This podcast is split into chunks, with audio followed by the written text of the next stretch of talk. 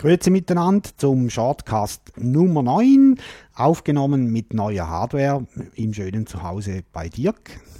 Ja, ja, irgendwie, wir haben jetzt die Hardware zusammen. Roman ist gekommen, um sich seinen Part davon abzuholen und wir müssen das Ganze natürlich jetzt direkt testen. Ja, wir nehmen jetzt mit einer speziell, in einem speziellen Modus mit Dirks Zoom H4 auf. Ich hoffe, dass äh, wird dann soweit okay. Das, was wir auf unsere Kopfhörer bekommen, tönt ganz, klingt ganz toll. Du darfst auch gerne tönen. Okay. Ich finde Tönen generell schöner als, ähm, als Klingen, aber gut. Ich finde Klingen schöner. Dann Gut, unser Slogan heißt ohnehin, das klingt gut. Also, ein, ja. ja, also, und unser Slogan soll jetzt noch eher zutreffen, weil wir wollen jetzt noch besser tönen oder klingen. Äh, wir haben uns da zwei Kopfhörer geleistet, Bayer Dynamic heißen die, DT290. 97 sogar. Ja, genau. Genau, das ist eigentlich ein professionelles Headset, also Kopfhörer mit zwei Muscheln links und rechts und einem Mikrofon vorne hingemacht. Hat den Vorteil, dass ich mich auch zurücklehnen kann, ohne dass ich dann jedes Mal denke, oh, das Mikrofon ist zu weit weg. Und wir hören die Autos weniger oder kaum. Interessant ist, wie viel Geld man da lassen kann. Ich meine, dass man für Audiosachen Geld lassen kann, das wusste ich schon früher, als ich mir meine erste Anlage zusammengestellt habe. Aber ähm, mein lieber Herr Gesangsverein, also der Kopfhörer kommt ohne Kabel, das Kabel muss man extra bestellen. Ich habe mich dazu entschieden, 3 Meter Kabel zu bestellen. Ich glaube, dass das ganz gut ist, da kann man auch mal aufstehen. Aus dem Raum gehen geht leider nicht, aber aufstehen ist schon ganz gut, um sich mal die Beine ein bisschen lang zu machen. Und ähm, ja, ich hoffe, dass das alles gut klingt. Ja, hoffe ich auch. Jetzt wolltest du, wollen wir noch sagen, was wir dafür gelöhnt haben, Dirk?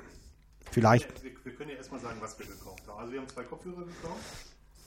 Ähm, der, der, das Headset hat auch gleichzeitig ein Kondensatormikrofon, was relativ gut ist. Das braucht Phantomspeisung, das heißt, dass man da eine Spannung anlegen muss. Das kann man also nicht mit dem normalen Computer betreiben, sondern man braucht spezielle Hardware. Bei uns ist der, der Zoom, beim Roman H4 und bei mir H4n.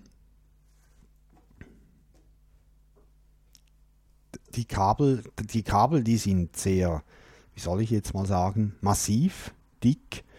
Das kommt, ich weiß nicht, hat das mit der Phantomspannung zu tun oder mit der Abschirmung oder mit beidem? Ich vermute mit beiden, eher, eher sogar mit der Abschiebung vermutlich. Ja, also die sind äh, recht dick. Apropos Abschirmung, ich habe meinen Nattel an. Ah, Guter Punkt. äh, ich höre zwar bis jetzt nichts, aber ich schalte es ab. Ich höre bis jetzt auch noch nichts, aber wir können ja jetzt damit auch die Abschiebung testen. Nein, besser nicht. Ich habe es jetzt ab, aber ähm, na, üblicherweise wird man es hören, wenn das äh, aufgezeichnet würde. Ja, also die Kabel sind recht, in der Schweiz sagen wir, stabbig. Ja, also nicht so gut beweglich, wie man das denken würde. Ja, genau. Ähm, aber der Kopfhörer, der nebst dem, dass er äh, warm gibt, gibt äh, Axel Beckert wird das nicht so freuen, wenn er uns zuhört. Der hat ja nicht so gerne warme Kopfhörer. Äh, dafür äh, geben sie sehr fein wieder. Das stimmt, mir gefallen die relativ gut. Ich durfte das Headset bei meinem Auftritt in Anführungsstrichen bei Radio Tux auch schon mal äh, ausprobieren und da war ich mir auch ganz sicher, dass wir das Richtige bestellt haben, Mhm. weil ich den Klang einfach klasse finde und äh, die tragen sich auch sehr gut. Jawohl. Gekauft haben wir die in Deutschland. Bei Die- Roman, genau. Jawohl. Dirk hat das für uns erledigt. Bestellt haben wir die schon, glaube ich, Ende Februar und da Bayer Dynamic gerade die Kopfhörerserien umgestellt hat, beziehungsweise eine neue Version dieses Headsets auf den Markt geworfen hat, haben wir so lange warten müssen. Und gerade natürlich jetzt die neuesten bekommen dafür. Glück gehabt. Ja, eben die 297 DT 297 PVMK2. Die K2 ist Mark 2 wahrscheinlich die zweite Version dieses Kopfhörers, Ja, vermutlich. ja. Dann haben wir noch dazu je einen Kopfhörerverstärker gekauft. Das Mikro verstärkt ja unser H4. Haben wir vorhin gesagt mit der Phantomspannung. und die Kopfhörerverstärker, die sind halt dann ganz toll, wenn man Gäste hat. Die äh, sind jetzt mit vier, fünf, vier Anschlüssen versehen. Also wir können hier vier, vier Kopfhörer gleichzeitig verstärken. Der Vorteil ist dann, dass man dann halt alle vier über, jeder hört dann jeden über den Kopfhörer. Also ich höre jetzt Dirk über den Kopfhörer. Ja, und ich höre Roman auch über den Kopfhörer, was ein sehr komisches Gefühl ist, weil er mir ja. gegenüber sitzt. So wie Astronauten oder so.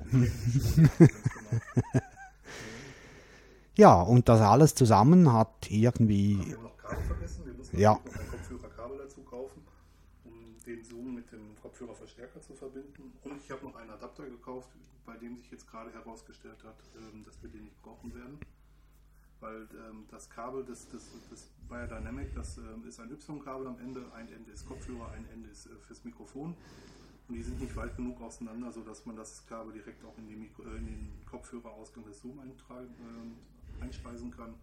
Das ist ein bisschen doof, ähm, aber wer weiß, wofür wir es noch brauchen werden. Ja, gut, der hat nicht alle Welt gekostet, nehme ich mal an. 20 Euro. Echt? Nein, Quatsch, Quatsch. Das, muss ein Euro oder sowas gewesen sein. Okay. Ja, aber eben, es war doch ein äh, zünftiges Taschengeld, das wir hier ausgegeben haben. Ja, und bevor jetzt alle anderen jetzt rumlästern, was wir für, für viel Geld ausgeben, ähm, ich habe sonst keine Hobbys, die Geld kosten. Das muss man immer dazu sagen. Und vor dem Hintergrund ist das dann doch nicht ganz so viel. Ja, ja. Und wenn man es noch verteilt auf all die Jahre, sage ich jetzt mal, in denen wir diese Geräte auch nutzen werden, dann wird es noch viel weniger. Das war irgendwie so knapp 1000 Franken, glaube ich, alles zusammen. 900, ja. Ja, mit Zoll aber und so, glaube Wir ich. zahlen, da wir in der Schweiz wohnen, zahlen wir in Deutschland keine Mehrwertsteuer mehr. Mhm. Ähm, und hätten für das ganze Zeug 800 Franken bezahlt, das sind ungefähr umgerechnet 500 Euro rund. Aber der Schweizer Zoll möchte natürlich auch Geld haben. Wir haben irgendwie 30 Franken Zollgebühren bezahlt, das sind 18 Euro. Und zusätzlich nochmal die Mehrwertsteuer in der Schweiz nachbezahlt, das waren 67 Franken. Mhm. So plus minus jetzt auf dem, auf dem Franken, genau weiß ich es nicht, so dass wir insgesamt bei rund 900 Franken rauskommen. Das sind 600 Euro, denke ich mal. Ja, Wir liegen von uns 300. ja. Also es ist da doch gesamthaft gesehen jetzt äh, ein kleines Stück Hardware. Also wie Dirk zu Beginn gesagt hat, man kann Geld ausgeben, wenn man will. Und das ist, ist ja jetzt nicht irgendwie High-Level, was wir gekauft haben, sondern einfach, ich sage jetzt mal, Professional Line oder wie man dem sagen will. Äh, Sicher nicht das günstigste, aber auch nicht das teuerste. Ich denke mal irgendwo so zwischendurch wird das zu liegen kommen. Aber ebenso schnell kauft man sich das auch nicht einfach so. Ja, genau. Also ich glaube schon, dass das auch Profis zum Teil einsetzen. Ähm, ich sehe uns jetzt noch nicht als Profis, wir sind immer noch ambitionierte Hobbyisten, um es mal so zu sagen, die ein bisschen viel Taschengeld bekommen. Und ähm, das ist so die erste Aus Ausbaustufe, die wir uns gedacht haben.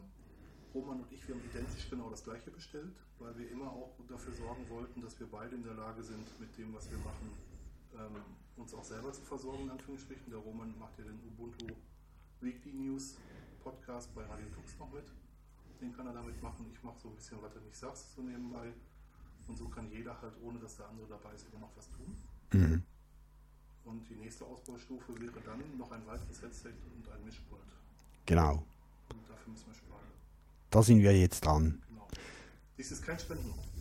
Nein, überhaupt nicht. Äh, wir sind beide selber groß. Ja, ganz genau. Also wir, wir haben Hobby und ähm, das, das Hobby finanzieren wir selber. Ja.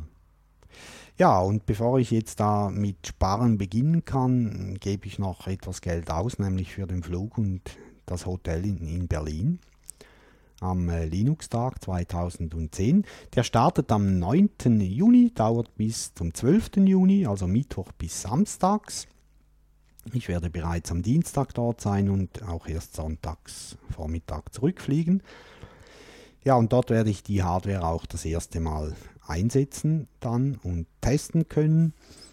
Ähm, Ingo von Radio Tux hat uns gebeten, noch etwas Werbung zu machen.